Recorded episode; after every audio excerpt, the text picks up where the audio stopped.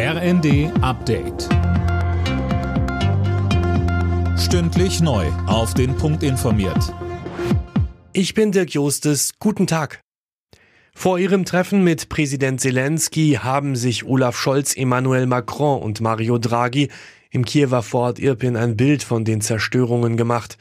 Sönke Röhling, wenn man sich die Aufnahmen ansieht, dann sieht man sehr nachdenkliche Gesichter. Ja, das ist aber auch ganz natürlich. Wenn man direkt vor Ort ist, dann kommt das alles näher an einen heran, als wenn man es nur im Fernsehen sieht. Und da hofft man sich von ukrainischer Seite natürlich, dass das auch mit Blick auf die Unterstützung etwas bewirkt. Wie es heißt, wollen Scholz, Macron und Draghi sich dafür einsetzen, dass die Ukraine den EU-Beitrittskandidatenstatus bekommt. Außerdem soll es um weitere Waffenlieferungen gehen. Laut Verteidigungsministerin Lambrecht sollen zum Beispiel jetzt die deutschen Panzerhaubitzen ausgeliefert werden und Ende Juli sollen noch mehrfach Raketenwerfer folgen. Wirtschaftsminister Habeck hat die Bürger erneut aufgerufen, Gas zu sparen. Anlass ist die erneute Drosselung der Gaslieferungen aus Russland. In einer Videobotschaft auf Twitter zeigte er sich aber optimistisch.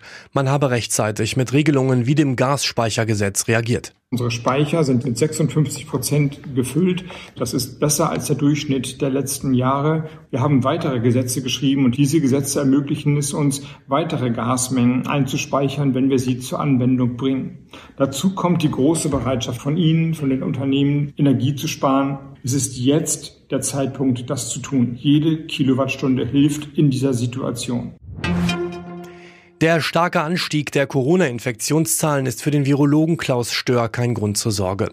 Die Lage in den Krankenhäusern sei entspannt und das sei entscheidend, sagte er im ZDF. Er warnt sogar vor Maßnahmen, die das Virus jetzt eindämmen. Die Menschen müssten sich infizieren, um Immunschutz aufzubauen. In London steht Hollywood-Star Kevin Spacey heute wegen mutmaßlicher sexueller Übergriffe vor Gericht. Der Schauspieler soll drei Männer bedrängt haben. Für Spacey bedeuten die Vorwürfe praktisch das Karriereende. Der 62-Jährige beteuert seine Unschuld. Alle Nachrichten auf rnd.de